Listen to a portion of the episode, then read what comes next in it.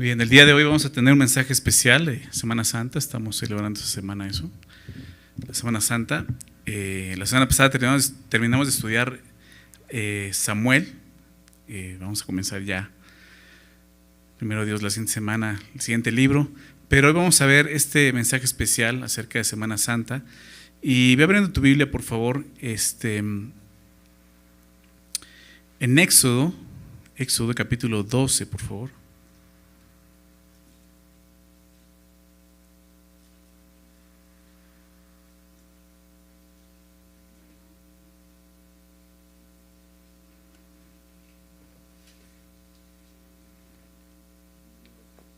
Éxodo 12.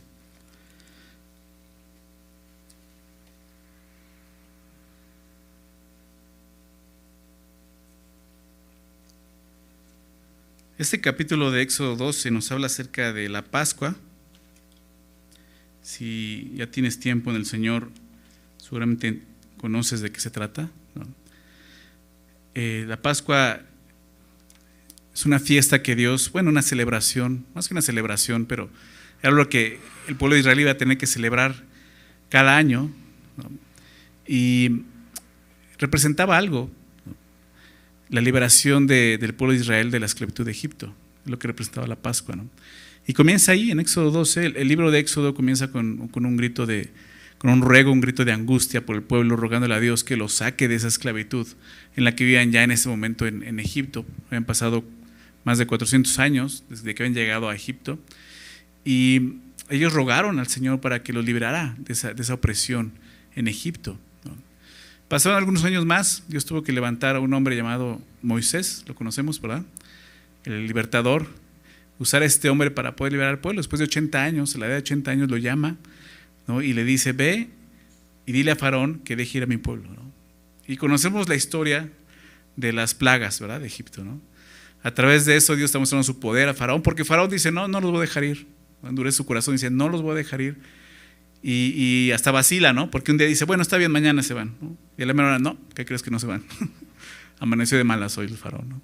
Entonces, obviamente faraón representa la dureza del corazón del hombre, ¿no? Y fue así, pasaron muchas plagas, este, pero Dios eh, les, les, dijo, le dijo ya después de la última plaga, antes de esta, este, Dios le dice, eh, ahí en, Éxodo 11, un capítulo antes, Verso 1 le dijo Dios a Moisés esto, dice, Jehová dijo a Moisés, una plaga traeré aún sobre Faraón y sobre Egipto, después de la cual él los dejará ir de aquí y seguramente os echará de aquí del todo. ¿no? O sea, Dios le dice, falta una más. Y después de esta sí, seguramente los va a dejar y hasta los va a correr. ¿no? Y así sucede. Y es lo que Dios va a hacer a través de lo que conocemos con la Pascua. ¿Por qué hablo de la Pascua? Semana Santa, pero realmente la Semana Santa comienza, comienza, más bien el origen de la Semana Santa, podemos decir que comienza desde la Pascua, si no es que diríamos que comienza desde más atrás, ¿verdad? Pero tiene que ver mucho con esto, con la Pascua.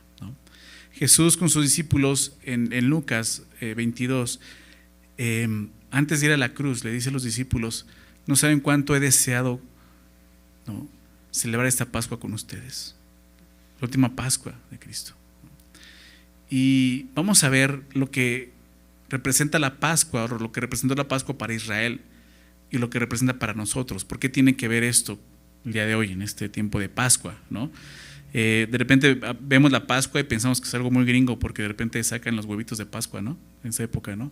No tiene nada que ver con lo que es la Pascua. No se han sacado los huevitos de Pascua y el conejo de Pascua, pero eso nada que ver con lo que la palabra de Dios dice, ¿no? Pero ese sentido es lo que vamos a ver el día de hoy. Entonces quisiera comenzar hacer una oración, ¿ok? Vamos a orar, poner el tiempo en manos de Dios.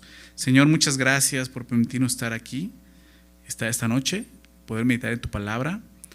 Gracias por darnos vida, Señor, aún para esto, para venir aquí, Señor, para poder estudiar tu palabra, para poder conocerte. Te pedimos, Señor, esta noche que tú hables a nuestras vidas y corazones, Señor. Danos entendimiento, Señor, de lo que eso significa para nosotros el día de hoy, Señor. Por favor, Padre. Te lo pedimos en nombre de Jesús. Amén. Entonces, eh, ¿qué es lo que representa para Israel y lo que representa para nosotros? En este momento el contexto, pues te lo di, Dios va a sacar eh, de Egipto a su pueblo, ¿no? ante un faraón que está endurecido y no quiere dejarlos ir, y va a recurrir a esa última plaga, con la cual pues, va a suceder eso. Y en este capítulo 12 de Éxodo, Dios le enseña a Moisés y al pueblo, obviamente, cómo traerá esta última plaga. Pero, pero la diferencia de esta plaga con las demás es algo muy interesante. Es que Israel tendrá que participar aquí. Aquí es una participación de parte de Israel. En las demás plagas Dios hacía todo. Pero aquí le dice, ustedes van a tener que hacer algo. Y tienen que hacer qué cosa? Pues lo que Dios les, va a pedir. ¿no? Dios va a darles instrucciones precisas para que esto se lleve a cabo y es este capítulo 12. Fíjate lo que dice el versículo 1 de, de Éxodo 12. Habló Jehová a Moisés y a Aarón en la tierra de Egipto, diciendo, este mes os será principio de los meses, para vosotros será este el primero en los meses del año. Lo primero que vemos es que la Pascua, lo que Dios le está diciendo aquí, y ahorita vamos a ver por qué se llama Pascua, más adelante lo va a decir, pero lo que Dios está mostrando aquí es que esto iba a traer un nuevo inicio para ellos, un nuevo comienzo para el pueblo de Israel.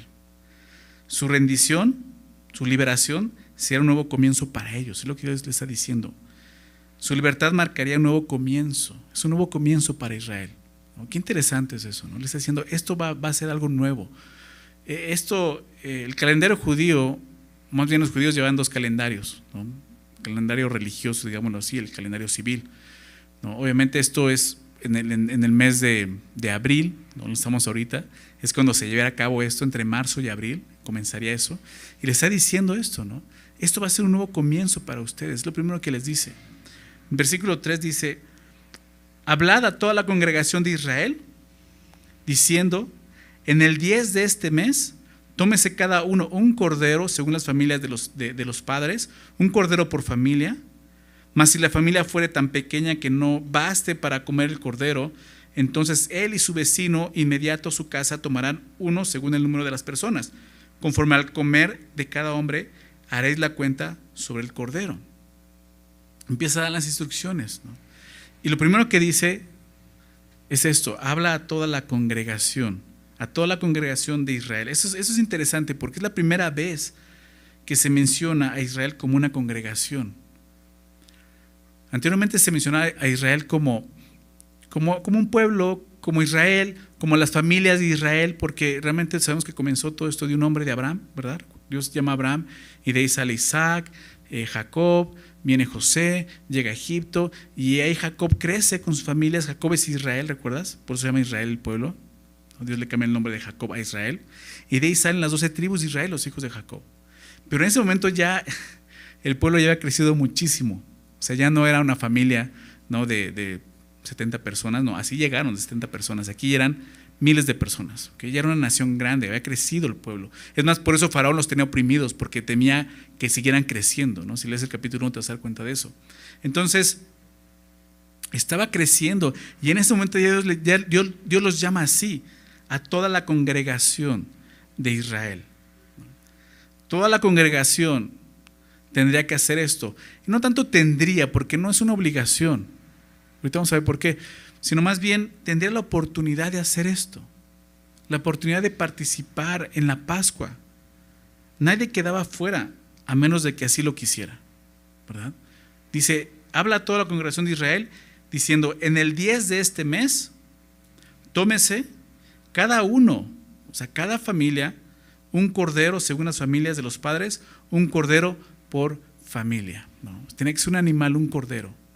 Dice el siguiente versículo, mas si la familia fuere tan pequeña que no baste para comer el cordero, entonces él y su vecino inmediato a su casa tomarán uno según el número de las personas, conforme al comer de cada hombre haréis la cuenta sobre el cordero. Entonces, esta no era una simple celebración familiar. ¿Se dan cuenta? Era un cordero por familia, pero todos tenían que hacer esto.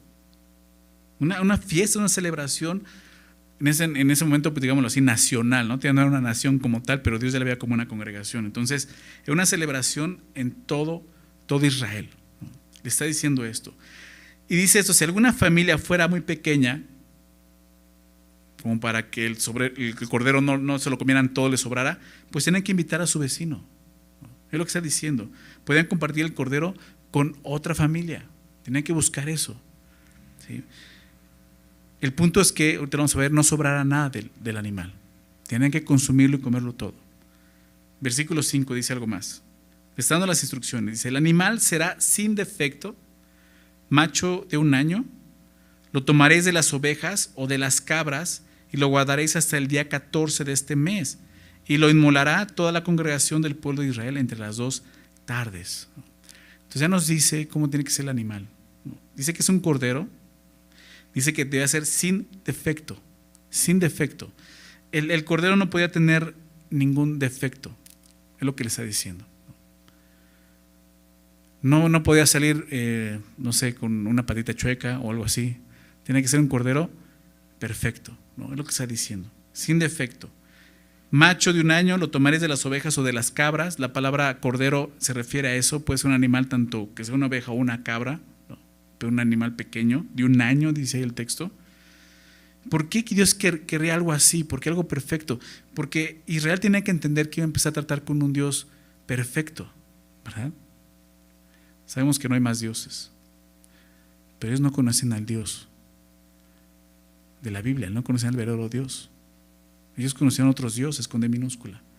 Y Dios está revelando como el Dios perfecto. Y por eso dice, tus, tus sacrificios tienen que ser perfectos. Tienes que cuidarte de eso. Claro, aquí ya no está la ley. Aquí no ha llegado la ley. La ley va a llegar más adelante. Pero me gusta ver que es la primera em, institución que les da Dios al pueblo. Antes de la ley es la Pascua. Es algo muy importante para el pueblo. Entonces, tiene que ser un animal sin defecto, como vemos, sin defecto. ¿Por qué? Porque un Dios perfecto solo se agradará de un sacrificio perfecto. ¿Verdad? El sacrificio debe de ser igual de digno que al Dios que se lo estás ofreciendo. Dice, tiene que ser sin defecto. Y lo guardaré hasta el día 14. ¿Recuerdan qué día tienen que escogerlo? El 10. Y hasta el día 14, van a pasar 5 días, 10, 11, 12, 13, 14, 5 días. Ellos tienen que estar durante 5 días viendo al animal, revisando el animal. Y lo inmolará toda la congregación del pueblo de Israel entre las dos tardes.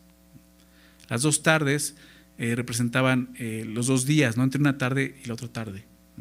El cordero tenía que elegirse, como te decía, el día 10, debía matarse el día 14. O sea, tenían cinco días para revisar, para inspeccionar, que, el, animal pues no tuviera defecto como, Dios le estaba pidiendo, sin defecto. Así fue como lo pidió. Y en esos días también podían calcular el tamaño y cuánta persona podía comerlo. ¿no? Eh, tenían ese, tiempo para, para hacerlo. Pero durante esos días, algo que vemos aquí es que los israelitas iban a estar conviviendo con ese animal, más cercano con ese animal. Fíjate cómo comenzó diciendo, ¿no? En el verso 4, ¿no? Eh, perdón, verso 3 dice, en el 10 de este mes tómese cada uno, dice, un cordero. Después en el verso 4 ya menciona mas si la familia fuere más pequeña, tan pequeña que no baste para comer el cordero, no sea, es algo más cercano, entonces él y su vecino inmediato a su casa tomarán eh, según el número de las personas. Y después al final dice la cuenta sobre el cordero. El verso 5 dice, el animal será sin defecto, macho de un año, lo tomaré de las ovejas de las cabras, o sea, de tus ovejas. Y luego dice, y los guardaréis hasta el día 14 de este mes, y lo hará toda la congregación del pueblo de Israel entre las dos tardes. Y dice el verso 7, y tomará de la sangre y la pondrá en los dos postes y el intel de las casas en los que ha de comer. Esos, esas personas iban a tener el cordero ahí cerca, inspeccionándolo. imagínate los niños ¿no? en casa viendo, viendo, o sea, el cordero no que estuviera dentro de la casa, ¿no? pero los niños viendo esto, ¿no? viendo el cordero y después tenían que inmolarlo, tenían que matarlo, sacrificarlo, lo que está diciendo aquí. Eso lo tenían que hacer toda la congregación durante esas dos tardes. Pero lo que dice el verso 7, lo leí ahorita, dice, tomará la sangre y la pondrá en los postes y en el dintel de la casa en la que se ha de comer. los postes son los, lados y el dintel es la parte horizontal. Dice, vas, vas a, a, untar, prácticamente está haciendo unta los postes y todo el marco de la puerta con la sangre del cordero. Antes de comerlo deben de hacer esto. Dios les, Dios les dijo que esa celebración será una fiesta solemne. Un estatuto perpetuo. Fíjate lo que dice el verso 14, adelantarme tantito. Dice, este día os será en memoria y lo celebraréis como fiesta solemne para Jehová durante vuestras generaciones, por estatuto perpetuo lo celebraréis. Yo les dijo esto, van a celebrarlo esto, o sea, no va a ser una única ocasión esta. Van a celebrarlo cada año, como una celebración y como una fiesta solemne, pero también eh, una celebración perpetua, lo que dice ahí, un estatuto perpetuo. Entonces, después de su salida de Egipto, el pueblo debía de continuar celebrando esto por siempre, lo que vemos aquí. Y al celebrar esto cada año, imagínate esto, cada año, digo, conocemos lo que iba a suceder más adelante, 40 años en el desierto. Esa, no era la intención de Dios. O sea, realmente ellos no tenían por qué pasar 40 años en el desierto, ya pasamos por ahí. Ellos tenían que llegar a la tierra prometida en unos meses adelante y entrar y tomarla. Pero cada año ya estando en la tierra prometida, tenían que hacer eso en sus casas. ¿Por qué? Porque en el desierto no tuvieron casas, están en, en, este, en tabernáculos, en casas de campaña, ¿recuerdas? Pero ahí, en sus casas, en la tierra prometida, tenían que empezar a hacer esto cada año. Imagínate cada año embarrar de sangre la puerta de tu casa, no el lintel, lo que es el marco, cada año. O sea, cada puerta de la casa, de, cada casa de los, de los israelitas, tendrían esa marca. ¿Te das cuenta? Habría sangre en sus puertas. O sea, ellos no tenían que olvidar esto. La sangre era lo único, si te das cuenta de ese sacrificio, que se le daba a Dios. Todo lo demás tiene que ser consumido. La sangre representa, ¿por qué la sangre? Representa algo importante aquí, sustitución. ¿Verdad? sustitución. ¿A qué me refiero? En Génesis capítulo 9, eh, y eso lo vemos desde antes, pero en Génesis 9, si quieres acompañarme ahí atrás en tu Biblia, es cuando Noé baja del arca, ¿recuerdas? Baja del arca, comienza una nueva oportunidad para el hombre aquí en la tierra, con él y su familia, y Dios le está dando instrucciones eh, precisas importantes. Entre ellas le dice, le dice esto, ya no van a comer solo plantas. Ustedes se van a alimentar ahora también de animales. Antes no era así. Antes de, Noé, los hombres, ¿no? Adán y Eva, y de ahí en adelante se alimentaban de las plantas solamente. Van a empezar a comer animales. Pero dice algo importante ahí en el verso 3, Génesis 9.3. Todo lo que se mueve y vive o será para mantenimiento. Así como las legumbres y plantas verdes, os lo he dado todo, lo que Dios les está diciendo aquí.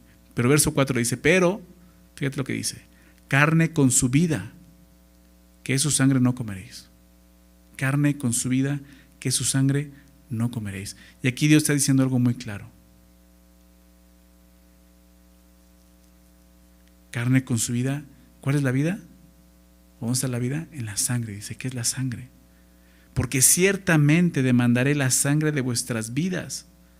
De mano de todo animal la demandaré, y de mano del hombre, de mano del varón, su hermano demandaré la vida del hombre. Aquí vemos la vida del hombre. El que derramare sangre de hombre, por el hombre, su sangre será derramada, porque a imagen de Dios es hecho el hombre. O sea, Dios está juzgando esto muy importante. Aún un asesinato de un hombre si un hombre asesina a otro hombre, yo doy el permiso para que los demás hombres castiguen con la pena de muerte a ese hombre.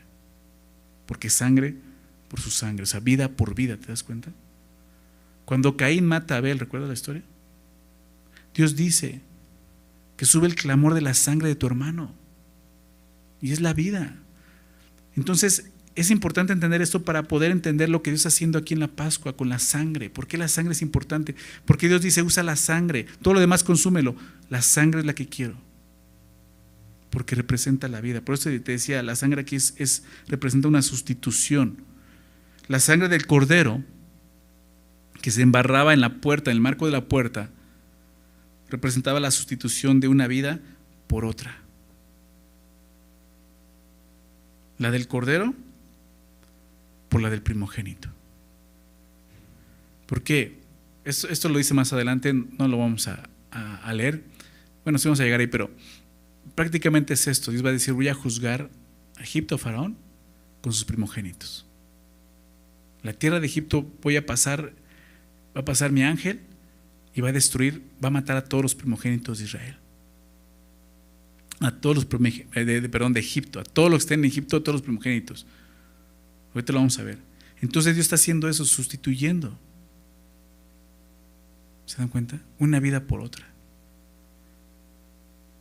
Dice el verso 8.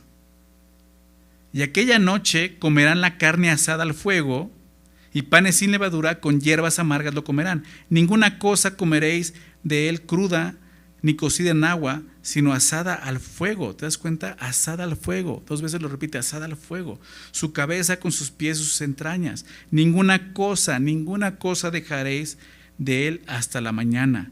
Y lo que quedare hasta la mañana lo quemaréis en el fuego. Entonces les dice esto, ¿cómo lo va a hacer?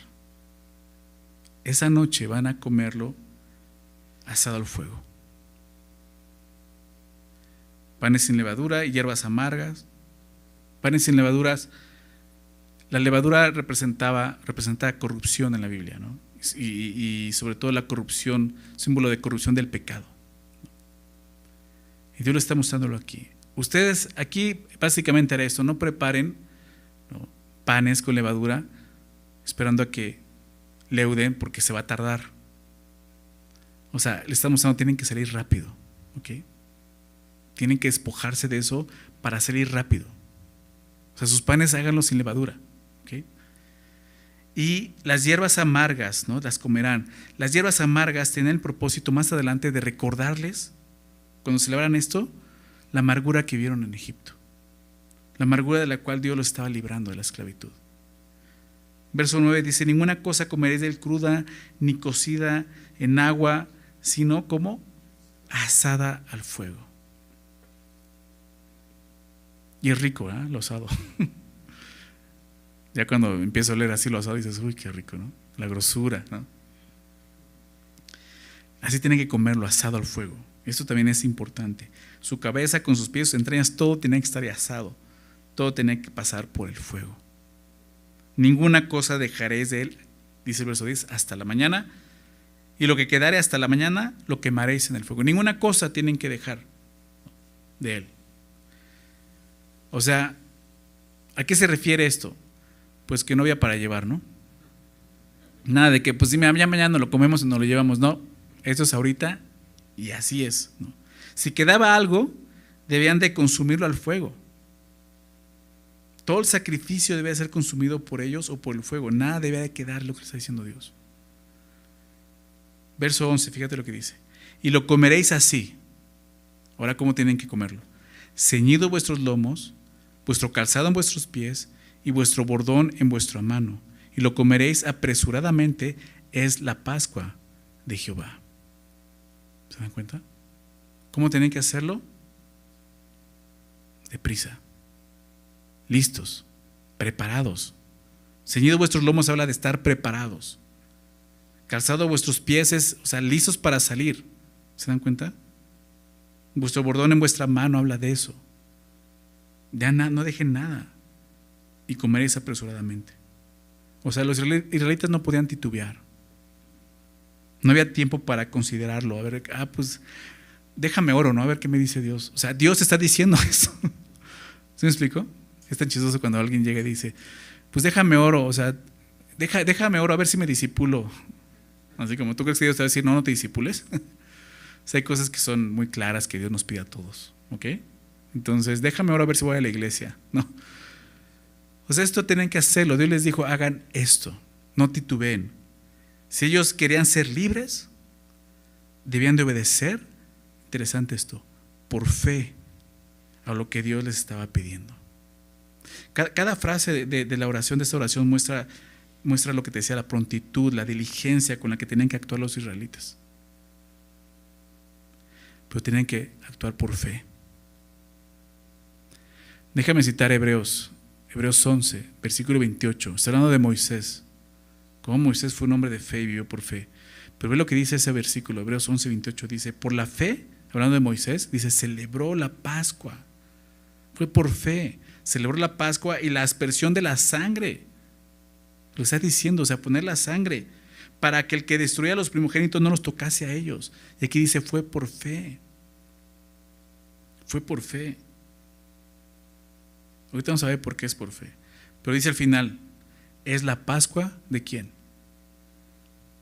Del verso 11 de eh, Éxodo 12. ¿Es la Pascua de quién? Del Señor de Jehová, dice. ¿Se dan cuenta? La Pascua es de Jehová en el sentido de que Él es quien estaba proveyendo esto. Nadie más. El pueblo de Israel tenía que tener bien claro esto y por eso lo iba a celebrar cada año para no olvidar esto y generación tras generación saber quién era este Dios y lo que ha hecho por ellos. Dios sería el encargado de librarlos. Él es quien rescataría al pueblo de Israel de la esclavitud egipcia. A Israel le debe quedar muy claro esto. Dios lo salvó, no ellos. Dios lo salvó. Versículo 12 dice esto. Pues yo pasaré aquella noche por la tierra de Egipto y heriré a todo primogénito en la tierra de Egipto. Aquí lo está diciendo, ¿te das cuenta? Es lo que Dios va a hacer. Esa noche yo pasaré por la tierra de Egipto y heriré a todo primogénito de la tierra de Egipto, así de los hombres como de las bestias. Y ejecutaré mis juicios en todos los dioses de Egipto, yo Jehová, y la sangre os será por señal en las casas donde vosotros estéis. Y veréis la sangre y pasaré de vosotros, y no habrá en vosotros plaga de mortandad cuando hiera la tierra de Egipto. Esto es lo que Dios iba a hacer. Ya les dijo, ustedes tienen que hacer esto. ¿Verdad? Tienen que prepararla así, tienen que comerla así deprisa y yo voy a hacer esto. Lo que te decía al principio, es la única plaga en la que Dios les dice a ellos que participen. Es lo que tienen que hacer. Y eso es lo que Dios iba a hacer. Yo pasaré aquella noche por la tierra de Egipto. Esto es interesante. La palabra Pascua y esa palabra pasaré viene de la misma raíz, pasaj. Y significa pasar por largo, pasar de largo, lo que está diciendo. Viene la palabra Pascua. ¿Por qué dice esto? Heriré a todos los primogénitos de la tierra de Egipto. ¿Por qué Dios tuvo que llegar a eso? Porque Israel se había convertido en el primogénito de Dios. Éxodo 4:22. Dios, Dios se lo dijo a Moisés. Es mi primogénito, Israel, el pueblo es mi primogénito. Y ahora Faraón no dejaba ir al primogénito de Dios. Y por eso es juzgado así. Faraón había prohibido y abusado de Israel. Por lo tanto, el juicio de Dios sería contra los primogénitos de Egipto. ¿Te das cuenta? Aún ahí vemos sustitución, ¿no? Hiciste eso a mi, a mi primogénito, yo voy a matar a tus primogénitos. Pero el ángel iba a pasar por toda la tierra de Egipto. ¿Y en esa tierra quién estaba? El pueblo de Israel. Ellos tenían que hacer algo para que pasara de largo el ángel. Fíjate lo que dice el verso 13. Y la sangre os será por señal en las casas donde vosotros estéis. Y veré la sangre y pasaré de vosotros, y no habrá en vosotros plaga de mortandad cuando hiera la tierra de Egipto. O sea, ustedes no van a morir. La sangre os será por señal en las casas donde vosotros estéis. La sangre en sí no era la señal en el sentido de que Dios necesitaba reconocer a su pueblo, los límites del pueblo. ¿Por qué? Porque con las últimas plagas, si han estudiado las plagas, se dan cuenta que Dios protegió a Israel todo el tiempo. O sea, las plagas solamente afectaban a, los egipcios, no a los israelitas. O sea, Dios ya sabía dónde está el pueblo de Israel, entonces la sangre no servía para que Dios conociera el límite de Israel. A ver, pónganle porque no sé quiénes son israelitas y quiénes no son israelitas. ¿Me explico? La sangre entonces, esta sangre en las puertas tenía otro significado. ¿Cuál es el significado? que el Señor no pasaría de largo cuando vea a su pueblo.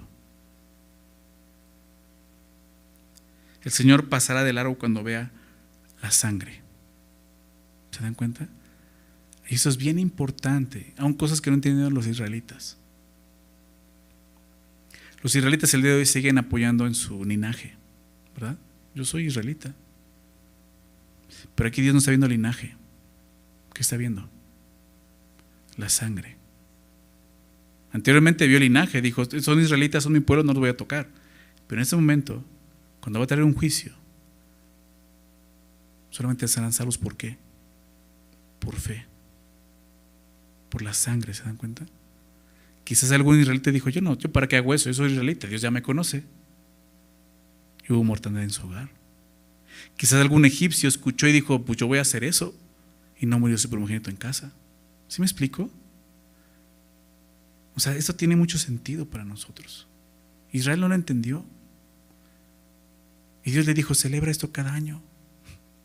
Tiene mucho significado para ti. Porque va a venir algo importante que necesitas ver y reconocer cuando llegue. Hubo algo que, que satisfizo el juicio, la ira de Dios contra Egipto. ¿Qué fue? La sangre del cordero. Esa noche iba a haber muerte en todas las casas en Egipto, incluyendo la de los israelitas. ¿Por qué? Porque un cordero iba a morir como sustituto, lo que te decía. Pero no iba a ser su primogénito, iba a ser el cordero. No, no, era, no era la vida del cordero lo que salvaba a las personas del juicio, sino la muerte del cordero.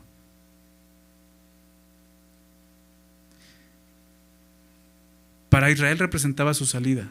Así ocurrió. Ya no vamos a leer más adelante, pero eso sucede. Hacen esto Dios hace algo obviamente sobrenatural y sale el pueblo de Israel y los, los, los, libera. Y obviamente ocurren muchas cosas más adelante, ¿verdad? Pero así es como pudieron salir, así es como salieron. Pero, ¿qué representa la Pascua para nosotros el día de hoy? Siglos atrás, Isaac, el hijo de Abraham, Génesis 22, y yendo al monte Morial, le pregunta a su padre, he aquí el fuego y la leña, mas ¿dónde está el cordero para el holocausto?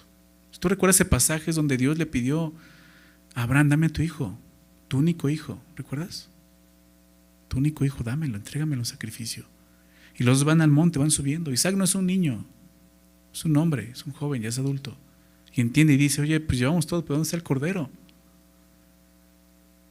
Abraham le dijo, Dios se proveerá de cordero para el holocausto.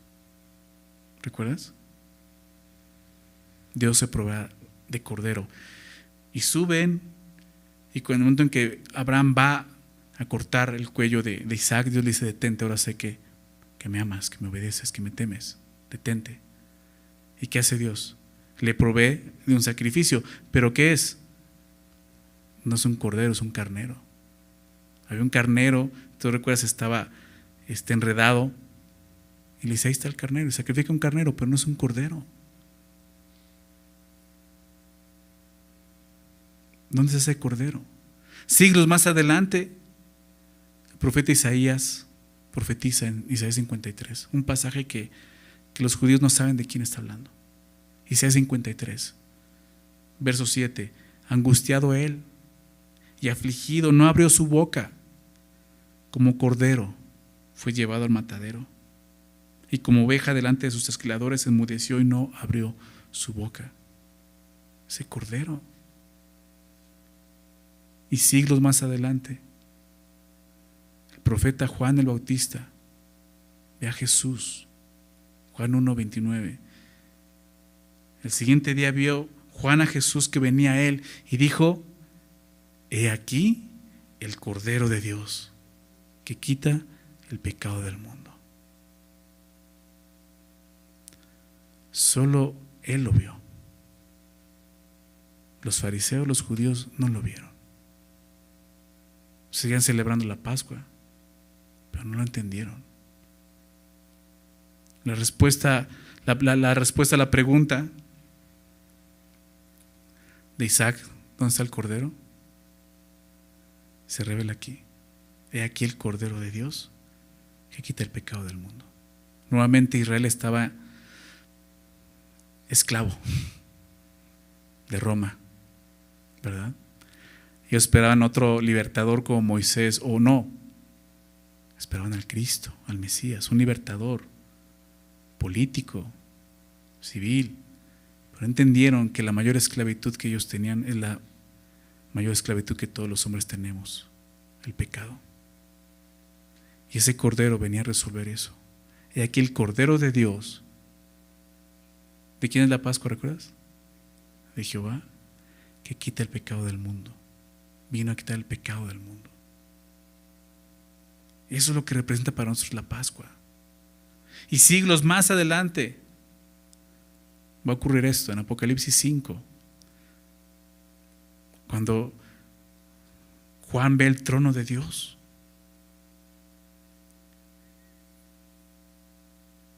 Me encanta ese pasaje. Y no había quien abriera los sellos. ¿Recuerdas? Y dice, y miré, Apocalipsis 5, 6, y miré y vi que en medio del trono y de los cuatro seres vivientes y en medio de los ancianos estaba en pie un cordero como inmolado, que tenía siete cuernos, siete ojos, los cuales son los siete espíritus de Dios enviados por toda la tierra. ¿Quién es? Jesús, el cordero de Dios inmolado.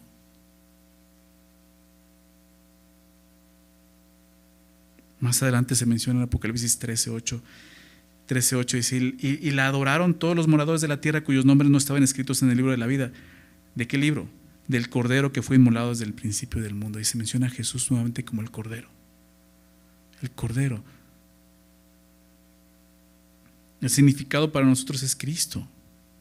Y quiero que veamos otra vez Éxodo 12, pero entendiendo esto, que es Jesús, la Pascua.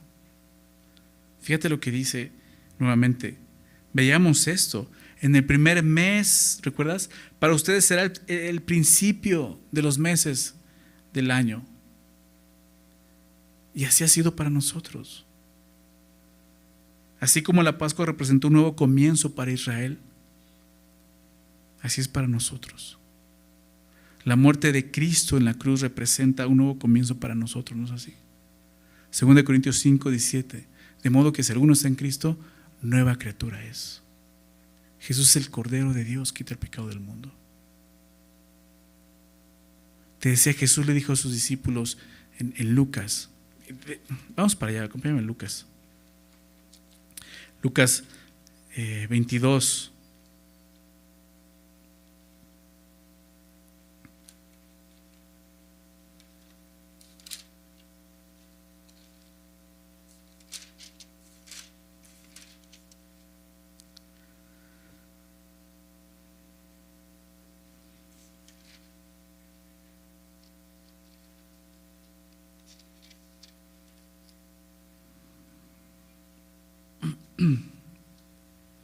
Verso 14, Lucas 22, 14, dice, cuando era la hora, sentó a la mesa y con él los apóstoles.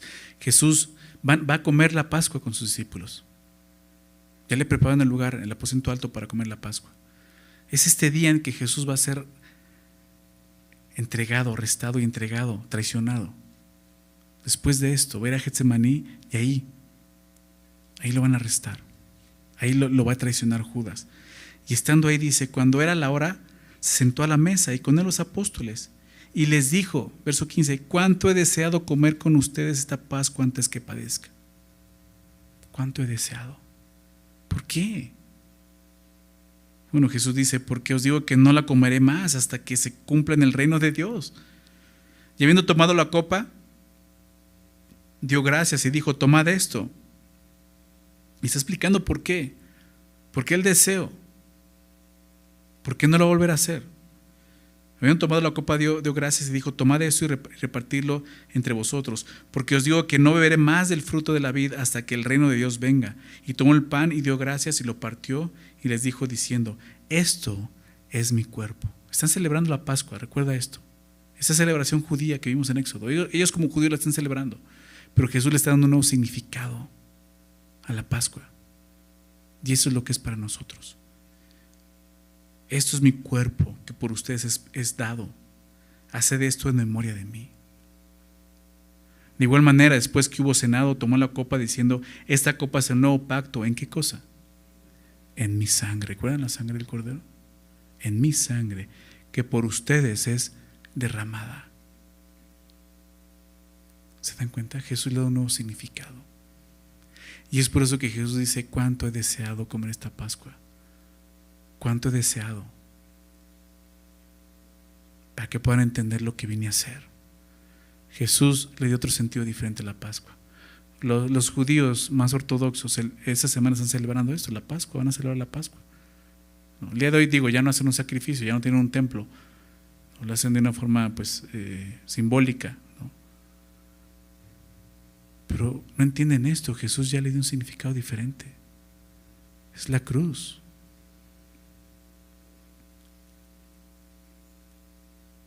Jesús fue arrestado el jueves. Pasó por varios juicios, no solo el jueves en la noche, en la madrugada, el viernes en la mañana, fue crucificado en la tarde del viernes. Ya empezarle de reposo. ¿Recuerdan eso? Y Jesús llegó en la entrada triunfal, precisamente seis días antes.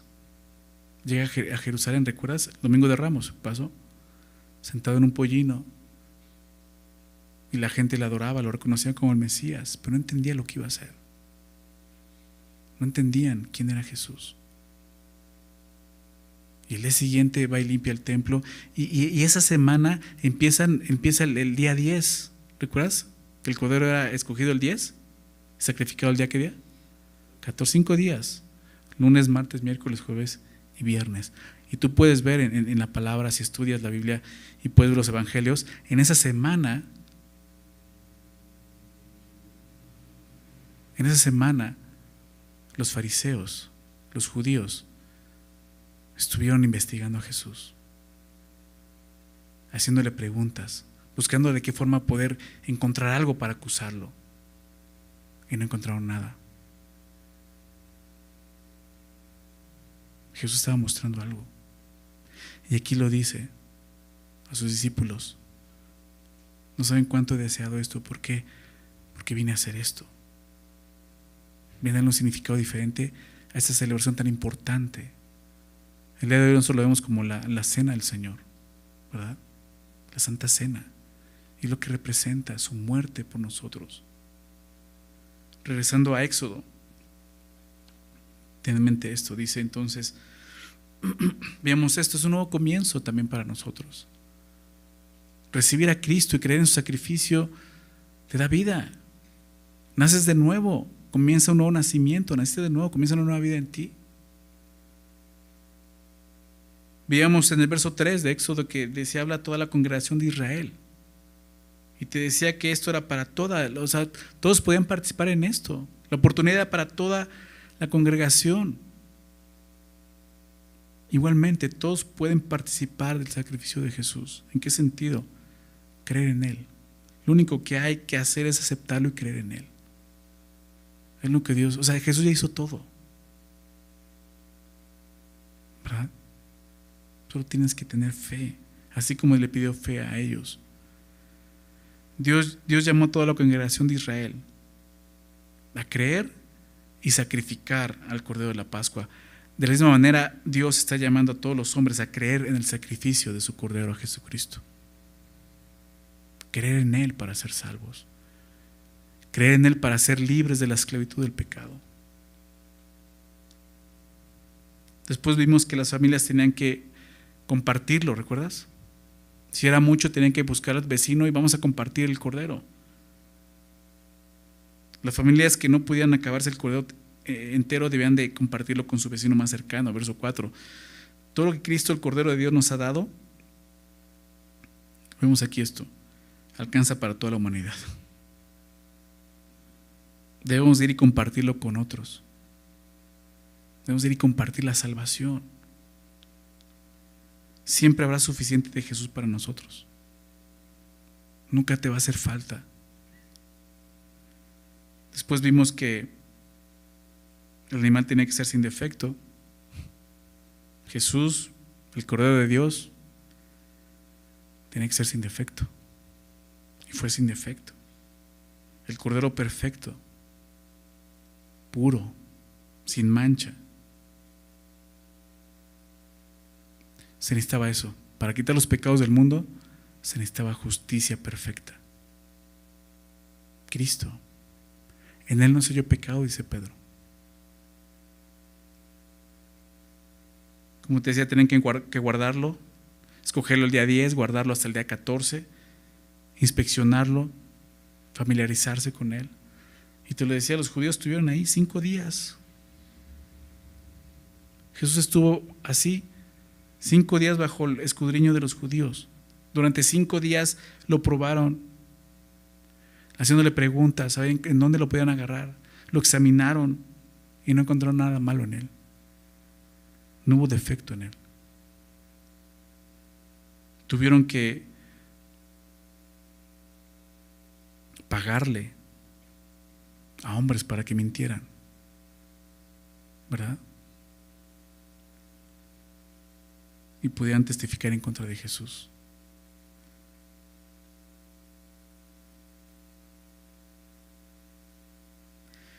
Vimos que decía que toda la congregación lo inmolará toda la congregación del pueblo de Israel entre las dos tardes, verso 6 de Éxodo. Y aunque los romanos fueron quienes crucificaron a Jesús, realmente Jesús fue inmolado en la cruz por el pecado de todos nosotros. Por todos nosotros. Es lo que la palabra Dios nos enseña. El sacrificio del Cordero Pascual pues es eso, es un símbolo, es una figura de la muerte de Cristo para redimir el pecado del hombre. Es lo que significa. Es lo que Dios estaba haciendo, mostrándoles a Israel, esto voy a hacer. Había una promesa del Evangelio, desde Génesis 3, que Dios, Dios dio, Dios dijo a la serpiente, tu simiente herirá la, la simiente de la mujer en el, calcañar, pero la simiente de la mujer te va a herir en la cabeza una herida mortal. Y esa es la promesa. Pero ellos no entendieron, no lo vieron. Y eso se cumplió en la cruz de Cristo. Veamos en el verso 7 lo de la sangre, ¿recuerdan? Tomará la sangre y la pondrá en los postes. Ya vimos el significado. Y Jesús en la cruz derramó su sangre. En un poste de madera derramó su sangre por nosotros. Él es nuestro sustituto. ¿Se dan cuenta? Recuerdan que el Cordero era el sustituto del primogénito. Y así lo vemos. Jesús, o sea, su vida justa y perfecta por nuestra vida injusta y pecaminosa. Dice Pedro, en primera de Pedro, déjame recordar este versículo, primera de Pedro 1, verso 18 y 19. Dice, sabiendo que fuiste rescatados de vuestra vana manera de vivir, la cual recibiste de vuestros padres, no con cosas corruptibles, o sea, no fuiste rescatado con cosas corruptibles, como oro o plata, sino con la sangre preciosa de Cristo, como de un cordero sin mancha y sin contaminación. Y aquí lo vemos. el apóstol Pedro el Espíritu Santo nos dice, así fuiste rescatado, con la sangre de Jesús. No hay otra manera. Los, judíos no podían salir libres de otra forma. Tenían que creer en lo que Dios les estaba pidiendo.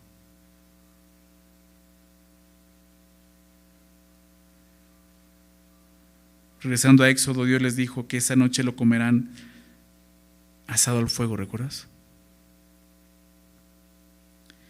Con panes sin levadura y, hierbas amargas. Dice que la hierba amarga tiene el propósito de, recordarles a ellos la amargura que, vivían de esclavitud, que no olvidaran de dónde Dios los sacó. Y creo que es lo mismo, no debemos olvidar la amargura en la que vivíamos antes de conocer al Señor. No debemos de olvidar de dónde nos libró el Señor. ¿De dónde sacó el Señor, recuerdas? Ninguna cosa comeréis cruda, sino asada al fuego todo tiene que ser pasado por el fuego. El fuego en la palabra de Dios es un símbolo de la ira de Dios, porque consume. Nuestro Dios es un es fuego consumidor, dice la palabra. Y se refiere a eso, su ira. Tiene mucho significado cuando dice por el fuego. Nada de que cocido o hervido, no, al fuego directo. ¿Por qué?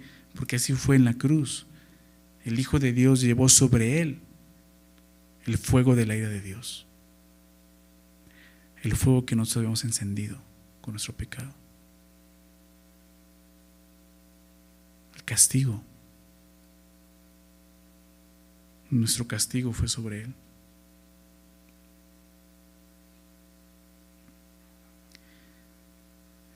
En el verso 10 de Éxodo les dijo, ninguna cosa dejaréis de él hasta la mañana, y lo que quedare hasta la mañana lo quemaréis en el fuego. ¿Recuerdas? Nada, no hay para llevar. ¿Qué significa eso para nosotros? Que así como Jesús fue perfecto, su sacrificio fue perfecto. En la cruz, Él dijo, consumado es.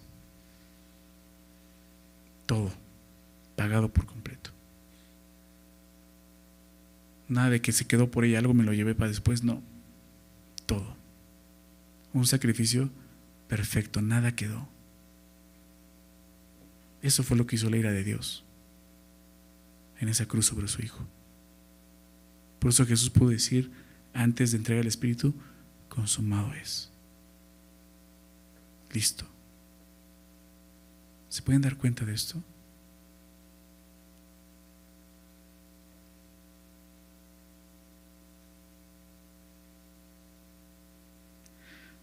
En el verso 11 vemos cómo tenían que comerla.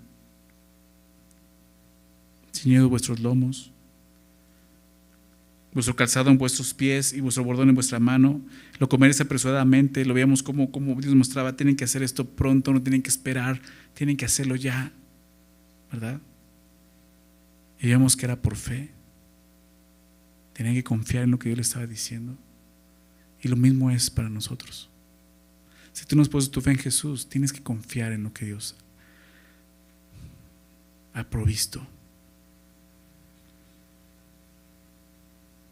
Porque la salvación es suya. Dios proveyó a su Hijo. Tienes que creer en eso. Nuestra respuesta al sacrificio de Jesús como el Cordero de Dios que quita el pecado del mundo debe de ser igual a lo que Dios les pide a los israelitas. Con fe y mostrando prontitud y diligencia. O sea, no esperes otro día más. No esperes otro día más. Toma la decisión, apresúrate. No queda mucho tiempo. No queda mucho tiempo. No sabemos cuándo venga el Señor. Quizá venga antes de lo que esperamos. O quizás te, quizás te llame a cuentas antes de lo que esperas. No esperes más tiempo. Hoy ponte a cuentas con el Señor, entrégale tu vida, reconoce que su sacrificio fue perfecto, que no hay otro camino, como Jesús lo dijo.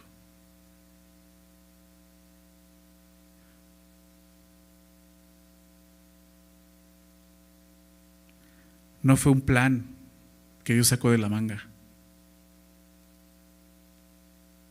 Fue un plan que estaba trazado desde antes de la fundación del mundo.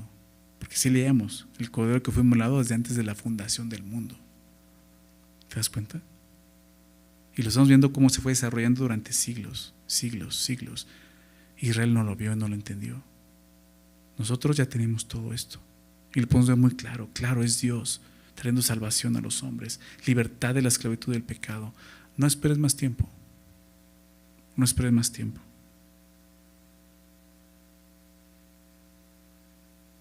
La salvación es del Señor. La Pascua es de Jehová, ¿recuerdas? La Pascua es del Señor. La salvación es del Señor. Él te va a salvar. Solo le puede salvarte. Su provisión fue su Hijo. Y no hay otra forma de salvación. No hay otro nombre dado a los hombres en que podamos ser salvos, dice Pedro. Verso 12, veamos que Dios dice, yo pasaré esa noche y voy a traer juicio, heriré a los primogénitos de la tierra de Egipto. Así. El, juicio de Dios, más bien el juicio de Faraón, o sea, el juicio que Dios traía a Faraón, cayó sobre los primogénitos. Pero aquí recordamos algo. El juicio de nuestro pecado cayó sobre el primogénito de Dios, Jesucristo. ¿Te das cuenta?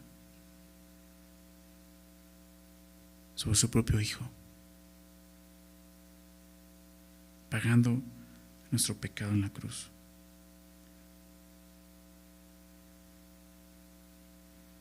¿Qué iba a hacer Dios? Iba a pasar la sangre, como vimos, no si eran israelitas, sino la sangre es lo que iba a ser la señal para que Él pasara de largo por esa casa y no hiriera a esa familia.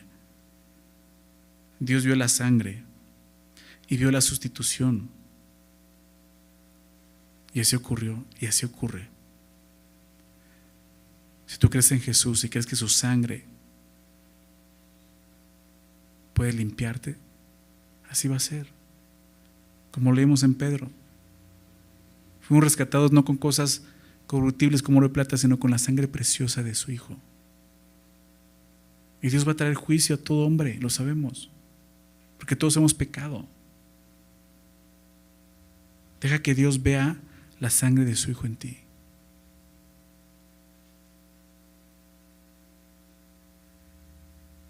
Solo la sangre de Jesús puede satisfacer la justa ira de Dios. Solo la sangre de Cristo.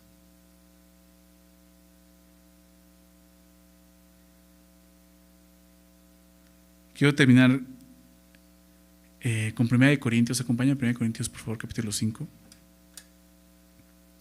¿Cómo celebramos nosotros la Pascua como creyentes? O sea, ¿cómo la debemos de ver? Porque digo, eso de Semana Santa, eh, os entiendo el término, pero ni siquiera es bíblico. Se le ponieron Semana Santa porque son los días en los que Jesús estuvo como el Cordero inspeccionado. Pero esto es más bíblico. ¿Qué representaba? ¿Qué representa? ¿Cómo celebraron la Pascua? Eso es lo que dice la Biblia. En 1 Corintios 5, Pablo ha tratado un tema eh, fuerte, un pecado sexual muy fuerte que ellos mismos no están, no están confrontando, al contrario, están apapachando. Y Pablo tiene que llegar al punto de decirles esto en el capítulo 5, verso 6, no es buena vuestra jactancia. Está jactando de algo, de, es que lo amamos, tú nos enseñaste a amarlo, ¿no? Lo estamos amando, estamos aguantando. no es buena vuestra jactancia. les dice algo, no saben que un poco de levadura leuda toda la masa. ¿Recuerdan la levadura? Sin levadura ¿Recuerdas que te decía que es un símbolo de corrupción, del pecado? Y es lo que dice aquí, un poco de levadura, le toda la masa. Tú le echas un poco de levadura a una masa y sí, la va a leudar toda, nada más un pedacito, no toda. Y eso ocurre con el pecado en la iglesia. Se permite un poco de pecado, al resto todos van a estar pecando como si estuviera permitido y pues, no hay problema. Dice un poco de levadura de toda la masa. ¿Qué dice entonces? Verso 7, limpiaos pues de la vieja levadura para que seáis qué cosa? Nueva masa en Cristo, nueva masa, porque dice, sin la levadura como sois, porque nuestra Pascua, da la explicación, porque nuestra Pascua, ¿quién es nuestra Pascua? Que es Cristo, ya fue sacrificada por nosotros. Eso es lo que representa la Pascua para nosotros. Cristo murió por nosotros. Ya no vivamos en el pecado. Limpiémonos. Celebremos la Pascua como Dios quiere que la celebremos.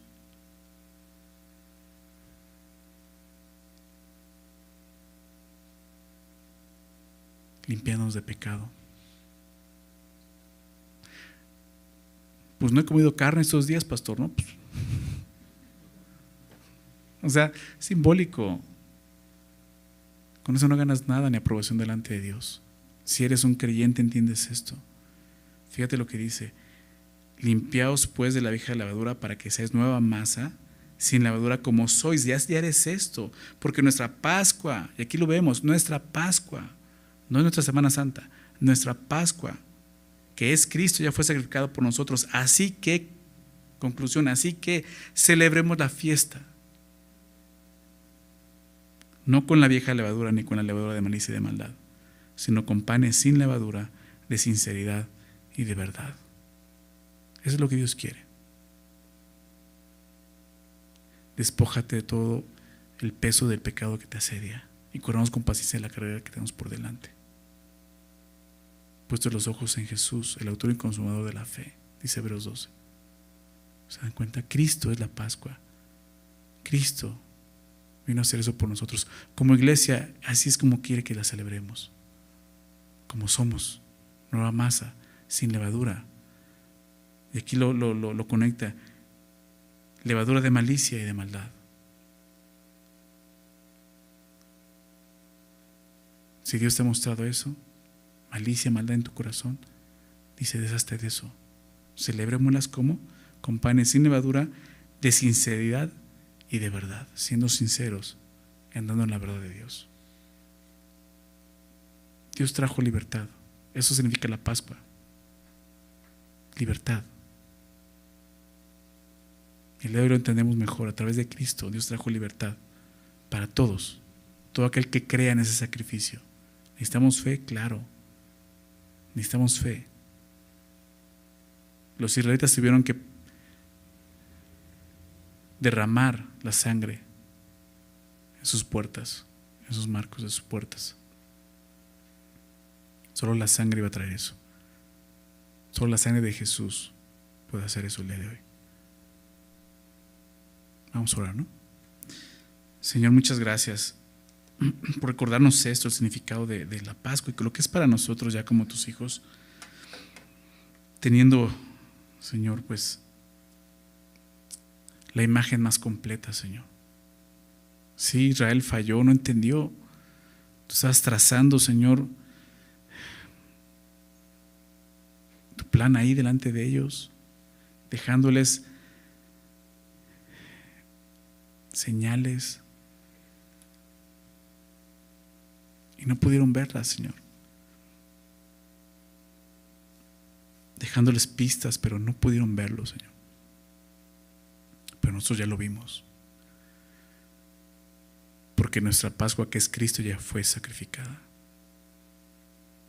Una vez y para siempre.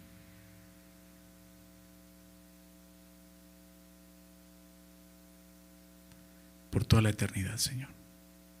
Un sacrificio perfecto. Porque fue el Hijo perfecto, sin pecado, sin defecto, quien murió en la cruz por nosotros. Y hoy lo creemos. Creemos en el sacrificio, Señor.